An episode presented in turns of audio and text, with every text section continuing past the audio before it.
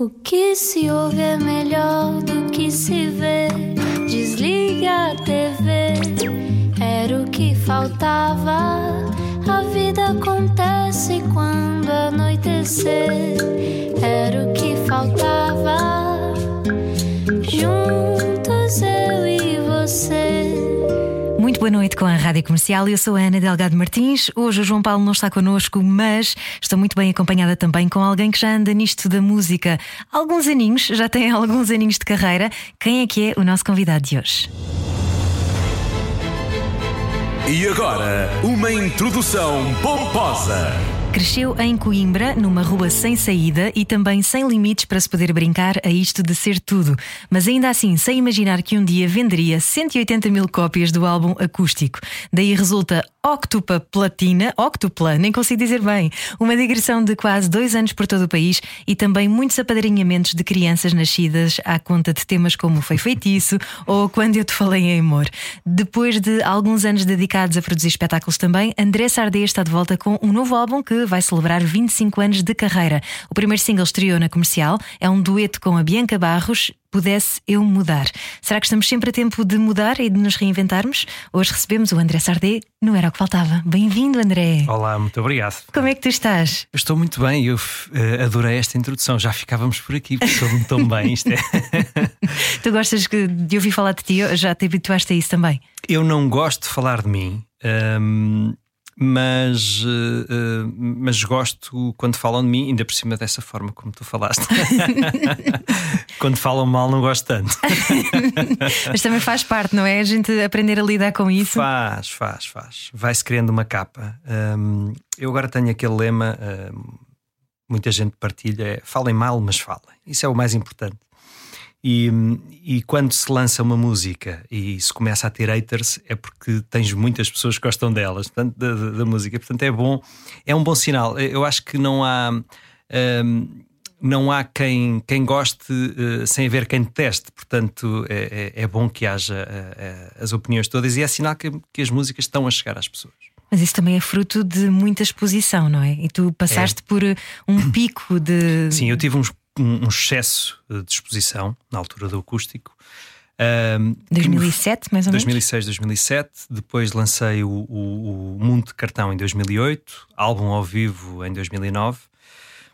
E foram anos muito intensos em que eu estava constantemente uh, na rádio, constantemente na televisão, constantemente ao vivo. E isso fez com que uh, até eu ficasse, uh, de certa forma, cansado dessa exposição.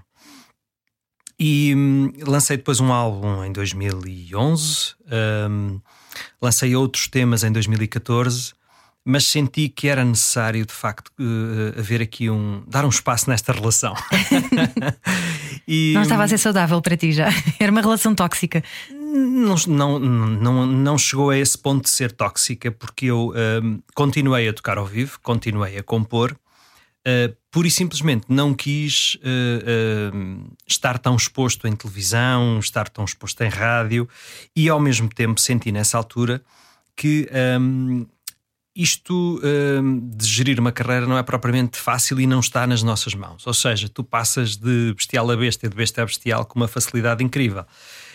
Um, e portanto eu senti que uh, esse excesso de exposição me trouxe uma verdade que é que, que que é cruel, mas que temos que aceitar, é que uh, as pessoas não gostam de ti sempre ou não te querem ouvir sempre. E, portanto, é preciso uh, dar algum espaço. E eu senti também que tinha que um, eh, encontrar outras formas na minha vida de, de preparar o meu futuro. Eu, eu sempre disse: a, maior liberdade que eu posso ter é, é, é, é estar livre da dependência da música. Ou seja, eu terei uma relação de maior verdade com a música se eu não depender financeiramente da música. E sempre tentei fazer isso ao longo da minha vida. Eu tenho 25 anos de carreira e faço produção de espetáculos há 22 uh, e, um, e tenho um hotel há 5 anos e, portanto, eu tento, um, tento preparar o meu futuro o melhor possível para um, fazer projetos que, por um lado, sejam projetos verdadeiros e nos quais eu me sinta bem e uh, projetos nos quais eu esteja sempre a sentir que estou a respeitar o meu público. Isso é o mais importante, ter essa liberdade. Isso é muito bonito, mas enquanto artista, eu calculo que uma pessoa que se habitua a partilhar as emoções que pululam lá dentro e que depois, eh, à medida que vai escrevendo canções, também consegue canalizar uhum. isso para fora, não é? E, e habituar-se a ter o feedback do público. Como é que tu geriste depois essa falta de de feedback? Ou, tu, tu sentias eu não, isso? Eu não, eu não tive essa falta, porque, como te disse, um, eu continuei a tocar ao vivo. Uhum. E tocar ao vivo é. Um, eu, eu, eu não sou propriamente aquela pessoa que adora botões e adora estar em estúdio fechado dentro de quatro paredes. Aliás, tento, por exemplo, que os estúdios tenham janela, porque é uma coisa que me faz imensa confusão é estar fechado o dia inteiro ou a noite inteira num estúdio que não tem uh, vista para a rua, que não tem luz natural. E, e, portanto, estar ao vivo é onde eu me sinto, tocar ao vivo e cantar é onde eu me sinto melhor. Uh, tanto que eu tento sempre que os álbuns, quando são gravados, sejam o mais próximo daquilo que é tocar ao vivo, ou seja, uh, live on tape, todos a tocar ao mesmo tempo, portanto ensaiamos, preparamos as coisas e depois vamos todos tocar e vamos todos uh, interpretar aquilo de forma una e, e, e, não como há muitas vezes faz, que grava-se a bateria e o baixo e depois grava-se as teclas e depois grava-se a, a, voz no fim. E, e eu tento que os álbuns sejam o mais possível assim. Imagino. Um, e, ainda assim, tu tentas que os álbuns sejam um, o mais genuíno possível. Isto é um bocadinho como fazer uh, rádio ao mesmo tempo também, não é? É esta coisa de nós podemos preparar e podemos estar aqui uh, a pesquisar sobre a tua biografia, mas a coisa acontece fluidamente. Essa fluidez, uh, tu também precisas de ter uma estrutura bem, bem preparada para ela, mas. como é que se aprende a viver nessa fluidez, nessa coisa de vamos lá deixar que a coisa aconteça? Eu acho que isso é a maturidade que nos traz. Um, eu sou uma pessoa muito menos ansiosa do que era há 25 anos, quando lancei o meu primeiro álbum. Eu, naquela altura, queria que tudo acontecesse muito depressa, queria um, uh, um, ser reconhecido muito depressa, queria que toda a gente cantasse as minhas músicas. Também tinhas 20 anos, não é? Tinha quando lançaste anos. o teu primeiro Portanto, álbum. É normal, eu acho que é a maturidade que nos vai eh, ensinando que é preciso viver eh, sabendo respirar fundo, eh, sabendo contar até 10, sabendo esperar pelo momento certo. Isso, eh, a vida já me deu vários exemplos. O maior exemplo que eu tenho é o lançamento do acústico. O, o acústico foi gravado em 2004 e só saiu em 2006. Isto porque eu já sabia nessa altura que ia comemorar 10 anos de carreira e que era necessário uh, uh, fazer. Uh, encontrar condições, condições que eu não tinha tido nos primeiros álbuns. E essas condições eram, uh, no fundo, uh, nessa altura, uh, as pessoas conheciam as minhas músicas, mas não conheciam a minha cara, não associavam. E portanto era preciso que houvesse uma forma de explicar às pessoas que o Azul do Céu, o Foi Feito Isso, o Quando Eu Te Falei de Amor eram músicas daquela cara e daquele nome. E portanto aquilo que eu pedi na altura à minha editora era um spot de televisão. E isto, primeiro que eu tivesse uma editora que me arranjasse um spot de televisão que na altura tinha 40 segundos, imagina o que é um spot de televisão com 40 e, segundos. E caríssimo, 40 caríssimo, segundos, não é? Caríssimo. Só para isto, isto quem não um, sabe, é o dobro do normal, não é? Sim, é, são, 20. são 15, 20 segundos e, portanto, 40 segundos é o, é o dobro do normal. E na altura houve um acordo, eh, a minha editora fazia parte do grupo TVI, e, portanto, uh, uh, um, o spot tocou insistentemente com 40 segundos. Aquilo é quase hoje em dia as músicas têm 3 minutos, não é? As, as, boas normas das músicas é elas que elas tenham mais ou menos 3, 3 minutos e pouco. Portanto, imagina isto é quase um terço de uma música. E, e, e esse spot fez exatamente uh, com que uh, uh, o meu nome ficasse associado às músicas. E, e depois houve aqui um empurrão grande de, do show diretor Pedro Ribeiro, que tocou a, música, foi feito isso ao vivo uh, na rádio comercial e, portanto, a partir daí ela ganha uma dimensão gigante. E aí começa a estar uh, em todo lado, em todas as rádios, em todas as televisões. E, e, e foi um fenómeno. Eu, eu esgotava salas em duas horas. Eu lembro-me disso, tu estiveste quase dois anos na estrada. Como Sim. é que se gera dois anos em digressão? Olha, uh, foram anos muito duros, mas muito gratificantes. Eu cheguei a uma altura em que uh, eu entrava no carro e perguntava: hoje é para onde? eu já nem sabia, não conseguia ter uh, memória para tudo.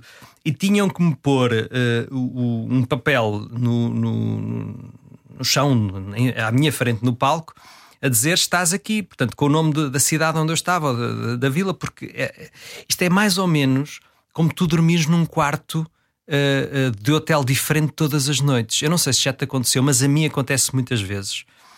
Eu faço check-in, vou levo aquele cartãozinho com o número do quarto, depois entro no quarto, depois venho cá abaixo ou vou jantar e quando chego, epá, em que quarto é que eu estou? E às vezes lembro-me do quarto onde estive no dia anterior ou três dias antes. Não me lembro do número do quarto onde eu estou. E, portanto, é, André Sardia, quantas vezes é que entraste no quarto errado? Uh, não entrei porque as chaves não dão, não, não dão, dão para não é? entrar. É? Mas eu cheguei a ter que pôr nas notas de telemóvel o quarto em que eu estava porque uh, uh, era o quarto de hoje e punha 415, pronto. Uh, porque senão não, não, não, me lembrava ou tinha que vir à recepção. E, e isto acontece mais ou menos com, com os palcos. E imagina agora uma digressão mundial, não é? Muitas vezes entras num avião, isso nunca me aconteceu mas, eh, mas quando eu traduzir o feitiço para inglês, se calhar pode vir a acontecer ou pudesse eu mudar, não sei. A Bianca vai treinando isto em inglês. e, mas deve ser ainda mais, uh, mais louco uh, fazer uma digressão mundial em que tu entras num, país, sais do, de um país e vais para o outro, deve ser ainda mais confuso. E neste caso era muitas horas de autocarro, deduzo, não é? Andar de um, de um lado para o outro, naquelas carrinhas grandes? Sim, eu, no meu caso não, porque eh, eu. Um, tinha, tinha, tinha, levava o meu carro e muitas vezes, quase sempre, ia alguém a conduzi-lo porque uh, era extenuante chegar ao fim de tantos concertos seguidos.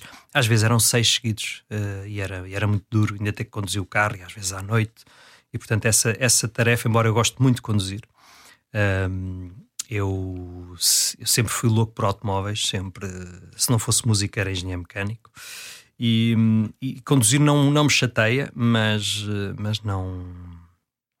Mas essa tarefa às vezes é para outras pessoas. Aliás, estavas a falar de, um, de engenharia e de facto quando eras miúdo, tu dizias que querias trabalhar numa oficina porque adoravas ir para a oficina do teu avô, desmontar e montar coisas. Eu dizia que queria ser oficinador, não era? Oficinador, termo técnico. Sim, um, ehm, sim, eu sempre adorei isso. Uh, só mais tarde é que, eu, é que eu descobri como é que se montavam as coisas que eu desmontava, porque no início era só para desmontar e depois não conseguia voltar a, a, a, juntar as peças todas. Mas, uh, mas tinha esse hobby, tinha esse, esse passatempo.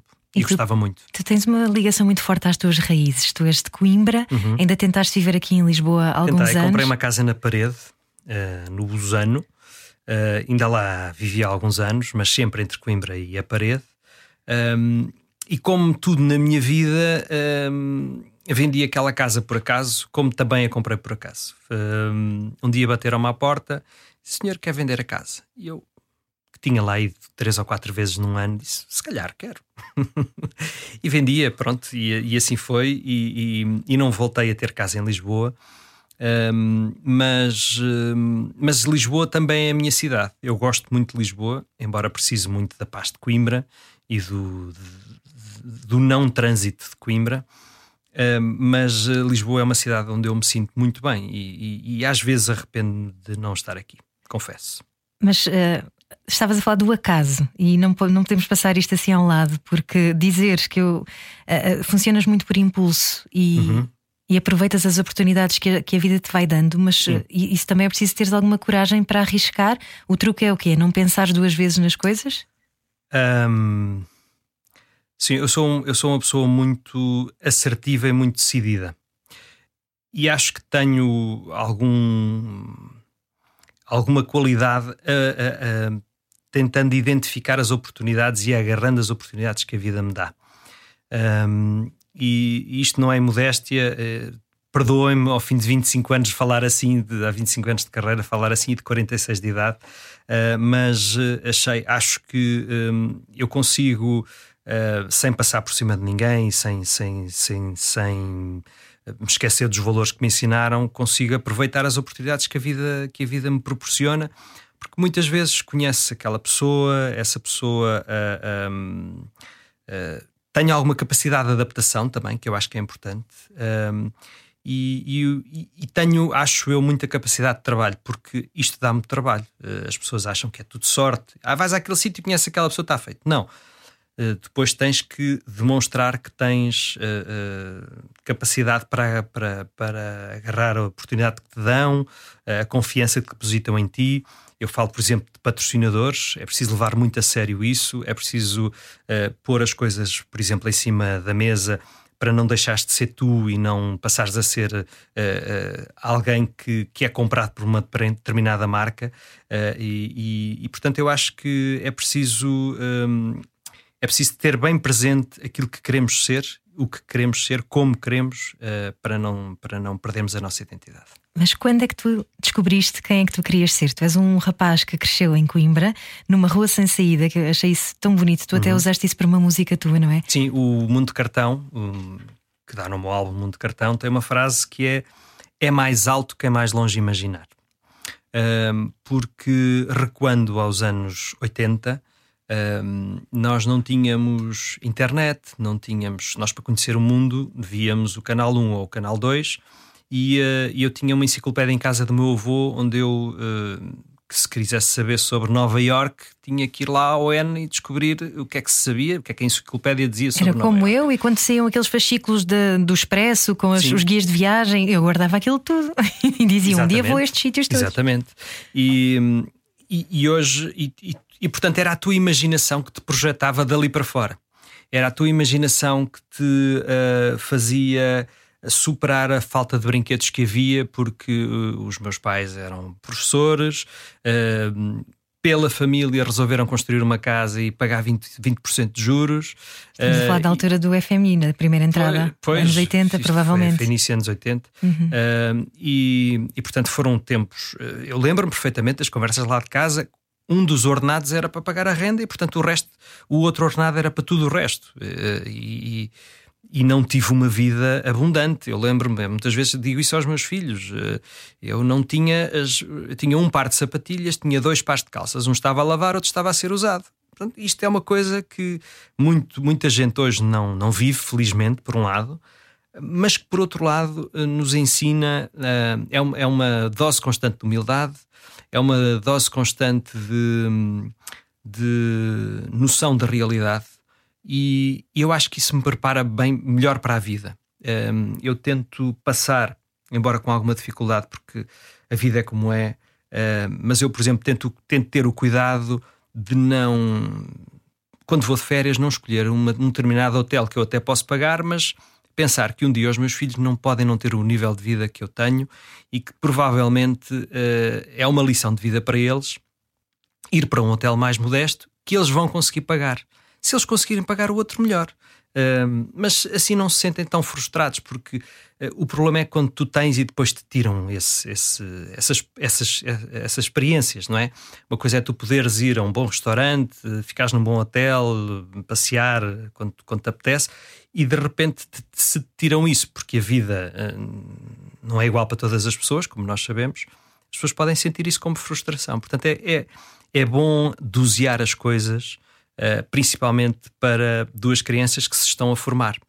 Uh, e, e, eu acho que essa experiência que eu tive na minha adolescência e infância fez com que eu não me esquecesse disso e, e, e nunca, nunca, tive uma vida uh, abundante, como eu já disse, nem os meus avós, portanto, e, eles uh, tiveram uma vida fantástica, digna, honrada, e portanto é isso que eu, que, eu, que eu quero também passar aos meus filhos. E se calhar por isso mesmo, na tua altura, os discos, e na minha altura também era assim, não é? Os discos eram uma relíquia, e então ter uma guitarra, eu imagino como é que isso foi, André Ui, um, ehm, eu, eu, não tinha, eu não tinha dinheiro para comprar os vinis que eu queria. Então o que eu fazia era, uh, quando dava o top mais na RTP, eu gravava o som da televisão, ah, as músicas, com, com, uma cassete. uh, e, e ouvia depois, quando me apetecia, ouvia aquela cassete das músicas que eu gravava. Um som horroroso, não é? Uh, mas, mas pronto, lá está a imaginação a resolver o problema. A imaginação resolve tudo nestas coisas e se não se faz de uma maneira, faz-se de outra. não é por isso que deixamos de ser feliz. A guitarra, eu estava. Hum, eh, eh, eu lembro-me quando o meu pai me ofereceu a primeira guitarra. Hum, uma guitarra muito tradicional, muito feita. Hum, era, foi feita por um artesão Uh, é dura, dura, dura de tocar, uh, mas, uh, mas foi, foi, foi, foi mágico receber a guitarra. Lembro-me perfeitamente desse dia. A música sempre esteve presente na tua vida? Quando é que tu te lembras de parares, ficares a ouvir uma música e pensares, eu se calhar gostava de fazer isto? Olha, eu. Eu lembro-me perfeitamente de ser um grande fã do Carlos Paião. Só mais tarde eu descobri o Rui Veloso. Um, e, e, o Rui Veloso, o Jorge Palma, o Estrovante, o Sérgio Godinho, etc. Tantos nomes que, de músicos bons que nós temos, o Carlos do Carmo. Um, e, mas lembro-me perfeitamente de ser muito, muito miúdo e imitar o Carlos Paião e, e, ser o palhacinho lá de casa a imitar o Carlos Paião. Literalmente em playback. Uh, literalmente em playback e a fazer aquele movimento esquerda e direita da cabeça. Uh, e, mas a música ganha uma dimensão uh, maior no momento em que eu comecei a compor. E eu não comecei a compor muito cedo, comecei só a compor com 17 anos. e lá, lá está, na cidade de Aguçou Engenho. eu tinha uma banda que era os Fator X uh, que começou quando eu tinha 14 ou 15 anos, acho que 14. E quando essa banda terminou, não havia ninguém para compor, e portanto, já agora puxa por ti, não é? E, e assim foi.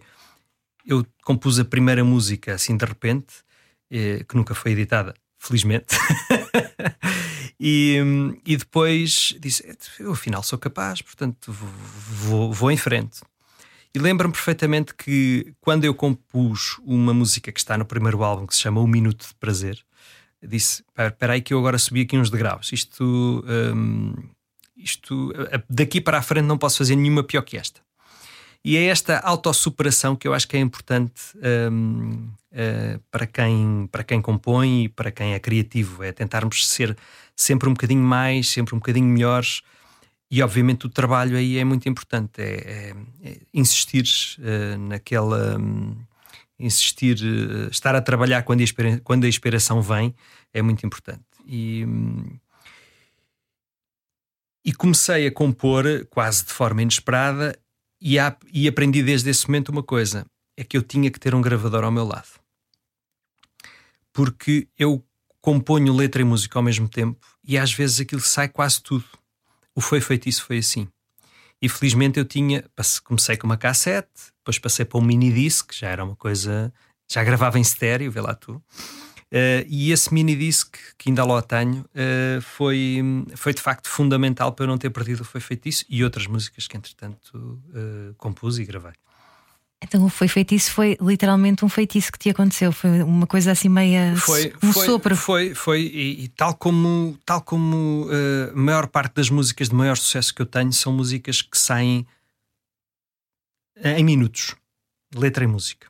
Depois, obviamente, há correções. Uh, eu tenho, por exemplo, lá o, o, o, uma folha onde uh, eu estava num hotel em Évora, no Évora Hotel, passa publicidade Uh, e, e, eu escrevi o Adivinha Quanto Gosto de Ti. Uh, e eu comecei a escrever aquilo e gostei tanto da música que cantei à noite. Eu estava à espera do, que, que ficasse tudo preparado para o ensaio de som. E eu gostei tanto do Adivinha que o cantei à noite. E, e outro dia estive a olhar para essa letra que guardo religiosamente e a ordem da letra não é exata, não é aquela que está agora no, no na gravação. Uh, alterei aquilo. Portanto, há, há ali, corre... depois de eu compor, há ali umas correções, ou mudo uma frase, ou muda a ordem, uh, mas a essência está lá. A essência está lá toda. E a essência já fez com que muitos casais se juntassem. Ui. Ui. Eu não sei se é por isso que eu estou a ficar com pouco cabelo aqui em cima, não sei se estou a ficar Santo António, santo casamenteiro, mas o que é facto é que hum, eu devo ter contribuído para a natalidade deste país fortemente, eu acho. Mas as pessoas abordam-te, dizem-te exatamente Sim, isso. Olha, é? nós estamos juntos porque uh, isso é a nossa música. Ou, ou um, o Adivinha Quanto Gosto de Ti eh, é a música que uh, me liga ao meu filho ou à minha filha. É muito importante é, e, é, e, é, o maior reconhecimento que eu posso ter é estar na vida das pessoas. Uh, porque um, isso dá, dá sentido à tua vida profissional. Porque se eu não estivesse na vida das pessoas, fosse só uh, uma música que sabe bem ouvir na rádio ou, na, ou no YouTube ou na televisão e não passa disso e não, não, não arrepia ou não, não, não, com a qual não nos identificamos, uh, não tem tanto sentido quanto estar uh, presente na vida das pessoas em momentos felizes e em momentos tristes. Uh, isso já me aconteceu. eu sou um bocadinho recatado nessas coisas, mas vou-vos contar uma história que se calhar esta foi a história mais, foi o momento mais difícil da minha vida, mas também foi aquele que teve mais significado. Houve uma menina nos incêndios de 2017 que perdeu a mãe e ela ficou no hospital dois anos. E ela não foi ao funeral da mãe. E a música que ela mais gostava era o, o Foi Feitiça Mãe. E portanto, eh, ela pediu-me para juntar a família toda à volta da cama dela no hospital e homenagear a mãe cantando essa música. Eu felizmente estava nesse dia com mais artistas, fomos todos lá e tentámos transformar aquilo numa festa, mas de facto foi um momento em que eu tive que me controlar imenso as minhas emoções para não, para não, para não chorar, porque era suposto ser um momento de homenagem e um momento que aliviasse aquela, aquela criança que depois, eh, com quem eu falo de vez em quando e que felizmente uh, superou muito uh, aquele, aquela situação. Tem uma avó fabulosa que passou dois anos com ela no hospital. Isto são histórias que dão sentido à minha vida e, portanto, é muito importante. Desculpem, estou-me a emocionar. É muito importante. Um, é muito importante estar na vida das pessoas. Felizmente estou. André Sardino era o que faltava. Voltamos já a seguir. A noite é boa conselheira. Era o que faltava. Na Rádio Comercial. Juntos eu e você. E hoje estamos à conversa com André Sardino, era o que faltava. Eu sou Ana Delgado Martins, obrigada por estar desse lado. Estávamos a, ouvir uma história muito comovente uh, do poder transformador da música e de como a música uhum. ajuda a ligar as pessoas. E lembras-te da primeira vez que isso aconteceu contigo? Quando tu ouviste uma, uma canção que te fez sentir algo transcendental? Um, isso acontece ainda frequentemente. Um, aquelas músicas que tu ouves e, e dizes assim: Eu adorava ter sido eu a compor isto, podia ter sido eu a compor isto. Um, é uma sensação fantástica, mas eu acho que isso aconteceu com, com, com o Alto da Pimenta, com o Mingos e Samurais do Rui Veloso. Ih, pá, grande álbum. Uh, grande álbum. Uh, o, tanto o Rui Veloso como o Carlos T são referências importantíssimas da música portuguesa. Eu acho que uh, a música portuguesa não seria igual sem eles. Uh, que me perdoem os outros autores uh, que eu muito respeito e muito admiro, mas há ali uma, um equilíbrio que eu, de que eu hoje sinto falta em muitas composições. Eu percebo que a vida hoje é muito mais intensa em termos de informação e, portanto, nós não podemos. Uh, ou, não podemos, ou, ou, habitualmente não damos tanta importância às palavras, mas se tu pensares e se tentares equilibrar que uh, uma música vale 50% pela música e 50% pela letra, muitas vezes há, entre o Carlos Teu e o Rui Veloso há ali uma, há ali uma competição a ver quem é que quem é que tem mais importância, porque as coisas são, são tão perfeitas e, e, e, o casamento é tão feliz.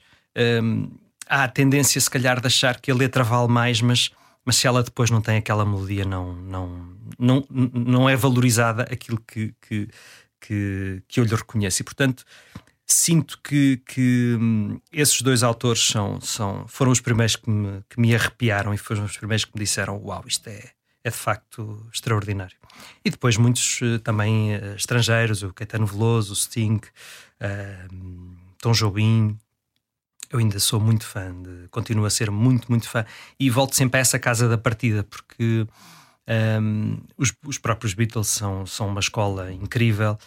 Um, há, há tanto, tanto, tantas fontes de inspiração. Cana André, pá! Pá, olha Ribeiro! Isto não são horas para estares aqui, Pedro Ribeiro. Vou cumprimentar este rapaz. Vieste de propósito Vieste para noite, cumprimentar. não interrompais, peço desculpa. Pedro Ribeiro acaba Hã? de entrar pelo estúdio dentro para, para cumprimentar o André Sardia, que já o conhece há imenso tempo, não é? Estavas a dizer, aliás, que foi ele o responsável por te ter lançado e daí esta. esta... Exatamente, e, era- e éramos vizinhos na parede, na altura em que eu tinha lá a casa uma vez. Eu Lembro-me de, de- lembro-me de nos encontrarmos lá de vez em quando, às vezes até no supermercado.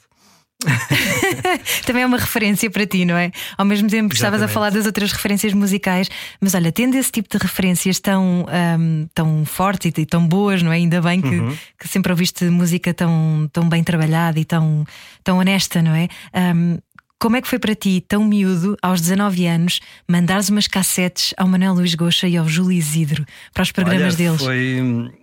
Foi uh, Sentias-te muito pequenino? mas cheio de coragem, desde, desde esse momento.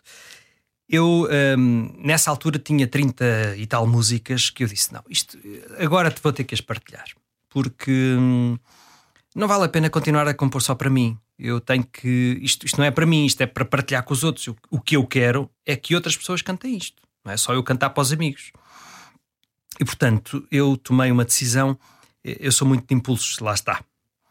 Uh, Lembro-me que enviei uh, uma cassete para um programa que o Carlos Cruz tinha à noite com banda. Era um talk show e levei uma nega. Isto foi dia 13 de janeiro de 95. O dia 13 está associado a muitas, muitos dias, coincidência, eu não sou nada supersticioso, mas coisas boas, atenção. Uh, foi no dia 13 de setembro que tocou a primeira vez na rádio comercial em 96, pela mão Tu do João? Vaz, lembro-me perfeitamente. Há muitos dias 13 que são, que são importantes. E, hum, e levei essa nega e disse: Ah, é? Então espera aí que já vais ver. Hum, Fecha-se uma porta, abre-se uma janela. Para quem é que eu vou mandar? Uh, Júlio Isidro e Manel Lisgocha. Vim com o meu pai a Lisboa, entreguei no escritório do, do, do, do Júlio Isidro.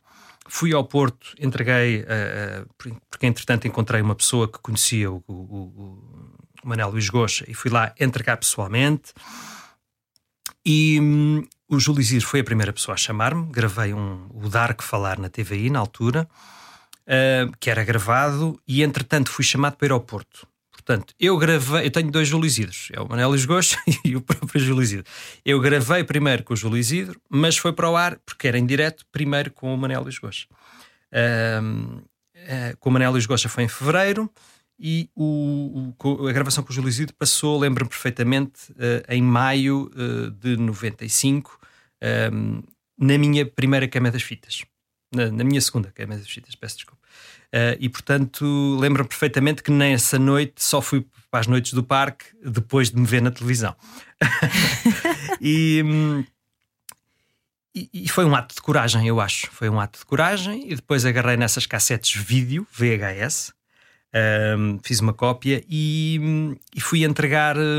Fui entregar uh, mandei para, para a Polygram, hoje Universal, Uhum. o editor onde eu estou atualmente também.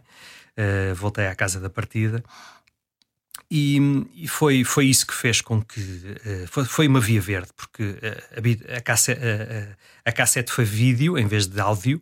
Habitualmente mandavam cassetes áudio. E quando chegou uma cassete de vídeo, isso suscitou alguma curiosidade. Deixa cá ver. Pronto. Foi posta imediatamente. Três semanas depois tinha um contrato assinado. Uau! Para ti, que és furão, já percebi, não é? Lutador e chegas-te à frente, não te assustaste? Não, não me assustei. E, hum, e depois uh, vim para Lisboa sozinho, gravar um álbum. Uh, o meu Renault 5 não chegava a Lisboa, estava todo podre, não chegava a Lisboa.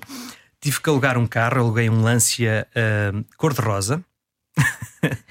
e não havia GPS, tinha que andar de mapa aberto, às vezes tinha que parar para encontrar, eh, porque eu não conhecia Lisboa, praticamente, vinha, tinha vindo a Lisboa quando era miúdo, meia dúzia de vezes estando. E pronto, e, e, e, não há impossíveis, e a prova de que não há impossíveis é que, longe de imaginar que 25 anos depois estaria aqui, aqui estou eu. Uh, a dizer que quero continuar. Não gravei um best-of, gravei uh, apenas três músicas uh, já conhecidas do público, mas com outra roupagem, duas delas com convidados, e o resto do álbum é um olhar para a frente e não um olhar para trás. 25 anos de carreira celebrados então com o novo álbum de originais de André Sardé, que está aí nas lojas estará em nada. breve, estará em breve. Até Um, porque tu uh, uh, relançaste-te uh, mais recentemente, até durante a pandemia, não é? Tu lançaste uma canção Uhum. em 2020, gravada em casa, uh, com outros músicos também que estavam a tocar em casa, maio de Sim. 2020, penso Sim, sim. não é? Isto foi uma, foi uma catarse para ti, era uma forma de também não te sentires tão sufocado. Olha, eu, eu, hum, a pandemia foi uh, especialmente dura para alguém ligado aos espetáculos e à hotelaria. Mas eu tentei não perder a cabeça, tentei. eu tento sempre tirar o lado bom de tudo, mesmo aquilo que parece muito mal. E acabei por uh, hum, fazer coisas que não tinha feito, não tinha conseguido fazer. Uh, eu escrevi imensos projetos, estudei muito, Um, descobri coisas em mim que não, que não imaginava. Um, fiz projetos artísticos que hoje estou a concretizar no âmbito das, das produções que, que, já falámos. Uh, tive que ler muito, tive que estudar muito. Uh, li teses de doutoramento de muita gente sobre assuntos como uh, cerâmica portuguesa, sobre caminhos de Santiago, coisas deste género que eu, eu, gosto de saber, gosto, sou curioso por natureza. E, e esses temas foram muito importantes. Portanto, eu ocupei o meu tempo.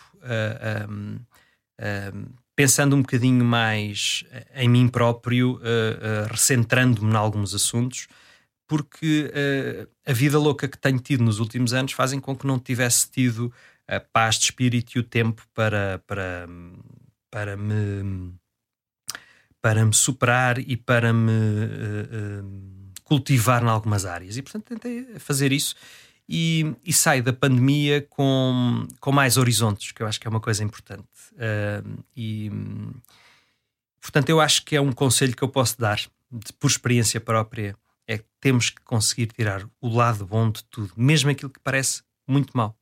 Aliás, esta canção que tu compuseste em casa em 2020 chama-se Ponto de Partida. É, é quase um, um, novo arranque para ti, André Certo? É, eu, os próprios, estes 25 anos, a comemoração destes 25 anos, eu encaro como um, novo, como um ponto de partida como um novo recomeço, um, porque hum, nós temos que uh, perceber uma coisa: aquilo que está à nossa volta muda e nós não podemos ser uh, egocêntricos ao ponto de achar que nós temos certezas absolutas e que.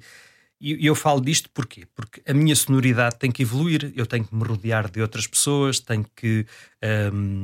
Um, tenho que desconstruir alguns estereótipos, algumas fórmulas que tinha e que tenho vindo a construir ao longo da minha vida, e portanto eu tive que o fazer para poder estar mais atual, para poder ter uma sonoridade mais, uh, uh, mais trendy, se quisermos, sem deixar de ser eu. E portanto isto faz com que uh, eu sinta que é um ponto de partida e é, e é um olhar para o futuro.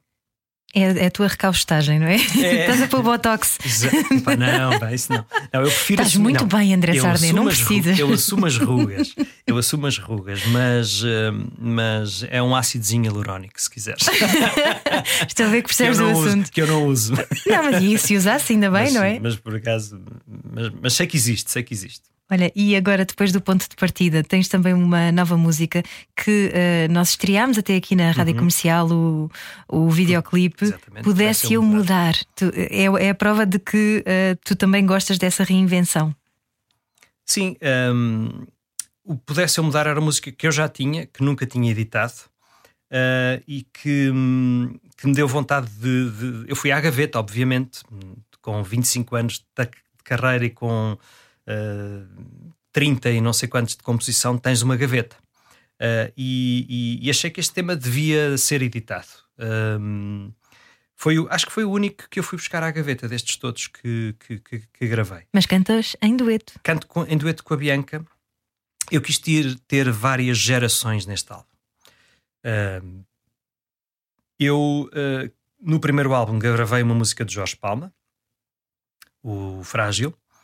Uh, Tenho-me cruzado com ele uh, muito ao longo desta vida e é uma pessoa que eu, com quem eu gosto muito de falar. Ele é uma pessoa muito genuína, é muito generosa e, e é muito. É um, é um, é um bom, é muito bem formado o Jorge, pronto. Uh, é um bom colega, uhum. uh, não, não passa a vida a falar da vida dos outros, é, é de facto uma pessoa de quem eu gosto muito.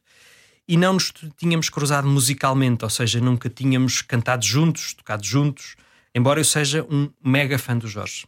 Uh, ainda outro dia estive a mostrar à minha filha, que vai fazer 18 anos, a discografia do Jorge Palma e ela disse: Uau, ela, ela adora música, música por música. É essa a eh, expressão uh, certa. Muito bem, filha, estás a ser bem educada. Exatamente. e, e tive-lhe a mostrar e, e, nunca me tinha cruzado com o Jorge e, e achei que fazia sentido grava, regravar um tema do primeiro álbum com alguém que eu homenageei no primeiro álbum. Segundo tema que eu regravei foi o Foi Feitiço com a Carolina Deslandes, que vem de uma geração um, de, de, onde há muitos músicos uh, altamente talentosos, compositores, Uh, e, sobretudo, músicos que têm uma mente muito mais aberta do que as pessoas da minha geração e de gerações anteriores. Eles um, fazem uh, cocriação artística e, e, e, e, cantam músicas uns dos outros com muito mais facilidade do que a minha geração. E misturam géneros sem preconceito. Misturam géneros sem preconceitos. Uhum.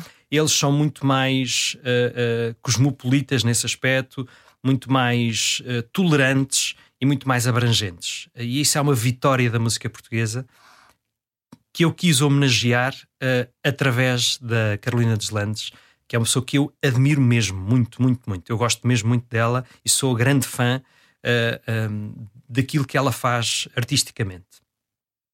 E depois achei que devia ir buscar alguém emergente, porque eu sei o que é começar e não me esqueci. E portanto achei que uh, eu tinha o dever de, uh, se eu pudesse, uh, uh, trazer alguém e, de alguma forma, lhe dar visibilidade, um, porque não há artistas me melhores ou piores, há artistas mais reconhecidos ou menos reconhecidos. Achei que faltava a geração de alguém que estivesse a começar.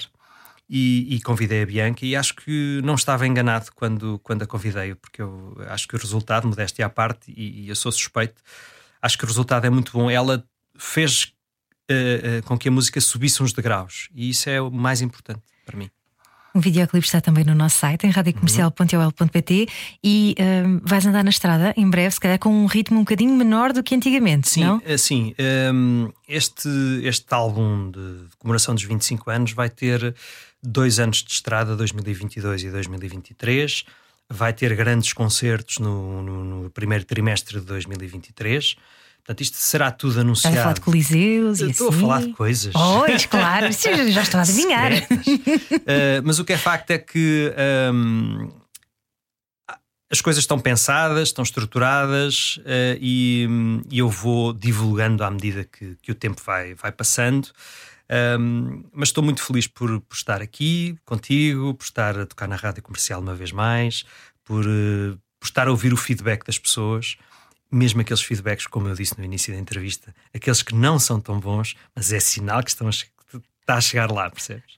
Olha, e agora em 2022 estás preparado para os teus filhos? A tua filha de 18 anos e o filho tem 10, não é? Não, não, o meu filho vai tem 13. Tem 13, tem 13 ok. Um, Estás preparado para de repente tu seres o pai mais cool do mundo porque estás a gravar com a Carolina Deslandes? Sim, eh, eles estão felicíssimos. Minha filha tem um jeito incrível para música e para cantar e para tocar e, e Olha, não gravámos uma música porque ela é, ainda não superou a timidez, mas vai superar. Um dia uh, ela, ela vai cantar comigo, tenho quase a certeza. Ah, uau! pelo menos eu tento, tentarei. Uh, mas ela é muito crítica e é uma pessoa que tem um sentido estético que eu, que eu admiro e, e, e gosto muito de ouvir a opinião dela. E eu ouço muito aquilo que eles andam a ouvir. Uh, o meu filho é menos dado à música Uh, porque só porque não quer, porque ele tem jeito, ele toca guitarra muito facilmente e canta, só, só que gosta mais do computador. O computador é mais amigo dele. E, mas, mas ouço-os muito porque uh, são eles que me vão atualizando. Uh, porque para eles um, uma música com seis meses, ui, já é uma música. Já. pois é. Eles às vezes brincam comigo e dizem: pai, pai, isso é tão 2020, como se já tivesse passado há muito tempo. Uh, os tempos são completamente diferentes, são, não é? São, são, os timings são muito diferentes. E, e, e, é graças a eles como vou atualizando. Às vezes preciso de avaliar se um artista está na moda ou não e pergunto: então, e, ah, isso não, isso já deu, ou ah, isso é muito bom. Pronto, e eles vão-me vão atualizando. Mas há músicas que se tornam imortais também, concordas? Completamente. E intemporais. E eu quero ter algumas na, na música portuguesa. É, é, é esse o meu objetivo. Um, porque são essas músicas que passam o tempo. Agora estamos todos muito agarrados aos vinis outra vez. E, e, e eu gosto de ir a feiras e comprar vinis antigos. E esses são sempre intemporais. Um, uma boa música é sempre uma boa música, independentemente de quando foi composta. Muito bem, André Sardê, muito obrigada por já teres acabou? vindo. Já acabou, já viste? Sério? Já Não viste? contava com isto. Mas agora tens que ir ali que o Pedro Ribeiro quer te dar um abraço. ok, muito obrigado. Obrigada eu, André Obrigado. Sardé, de volta com um novo álbum muito em breve, 25 anos de carreira, também uma digressão, grandes concertos no primeiro trimestre de 2023, anunciou ele aqui na Rádio Comercial. Em primeira mão. Em primeira mão, exatamente. André, muito obrigada mais uma Obrigado vez. também. Foi feitiço, isto que aconteceu aqui. Era o que faltava. Com Ana Delgado Martins e João Paulo Souza. Na Rádio Comercial. Juntos eu e você.